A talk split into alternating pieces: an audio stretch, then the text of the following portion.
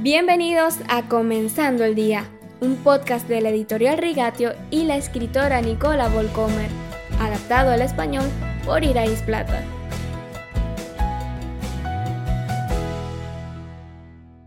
Los héroes de la Biblia, que han resistido con más valentía y compromiso la tentación del pecado, tienen una cosa en común.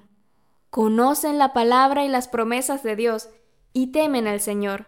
Pienso en José, quien soportó los encantos de la esposa de Potifar y no dejó de creer en la bondad de Dios incluso en sus horas más solitarias. O Daniel, para quien estaba fuera de discusión de tener su oración pública diaria a pesar de la fuerte presión política. O el mismo Jesús, que en el desierto rechazó la triple tentación del enemigo sin discutir. Cualquiera que esté lleno de la palabra de Dios será moldeado y guiado por Él. Tendrá formas ágiles de reaccionar cuando se trata del pecado y comprenderá más rápidamente lo que realmente está sucediendo. Tendrá la fuerza y el coraje de decir no, aunque cueste un precio, porque ya no le gusta el pecado, ya no le apetece. David también lo experimentó de manera diferente. En un momento de indolencia espiritual y falta de atención, tuvo un colapso total.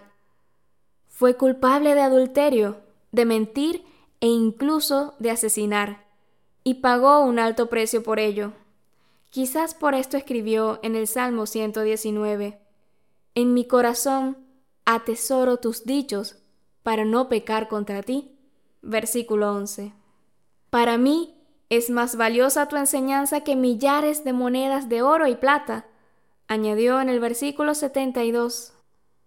Es posible que ya lo hayas notado. Cuando estás cerca del corazón de Dios, la necesidad de la aprobación de la gente, de comprar nuevas cosas o de los placeres de este mundo, de alguna manera se desvanecen. La gran casa nueva del vecino te da bastante igual. La ropa de diseñador de tu amiga no te impresiona. Si hemos descubierto un bien superior en nuestra relación con Dios por sobre cualquier cosa con la que este mundo trate de atraernos, entonces estamos en condiciones de dar un rechazo claro a todo lo que contradice los caminos y las obras de Dios en nuestras vidas. Si sabemos que nada puede vencer la felicidad que hemos encontrado en Él, y que esa felicidad tampoco se limita a esta vida, tendremos esperanza y alegría. Hasta mañana.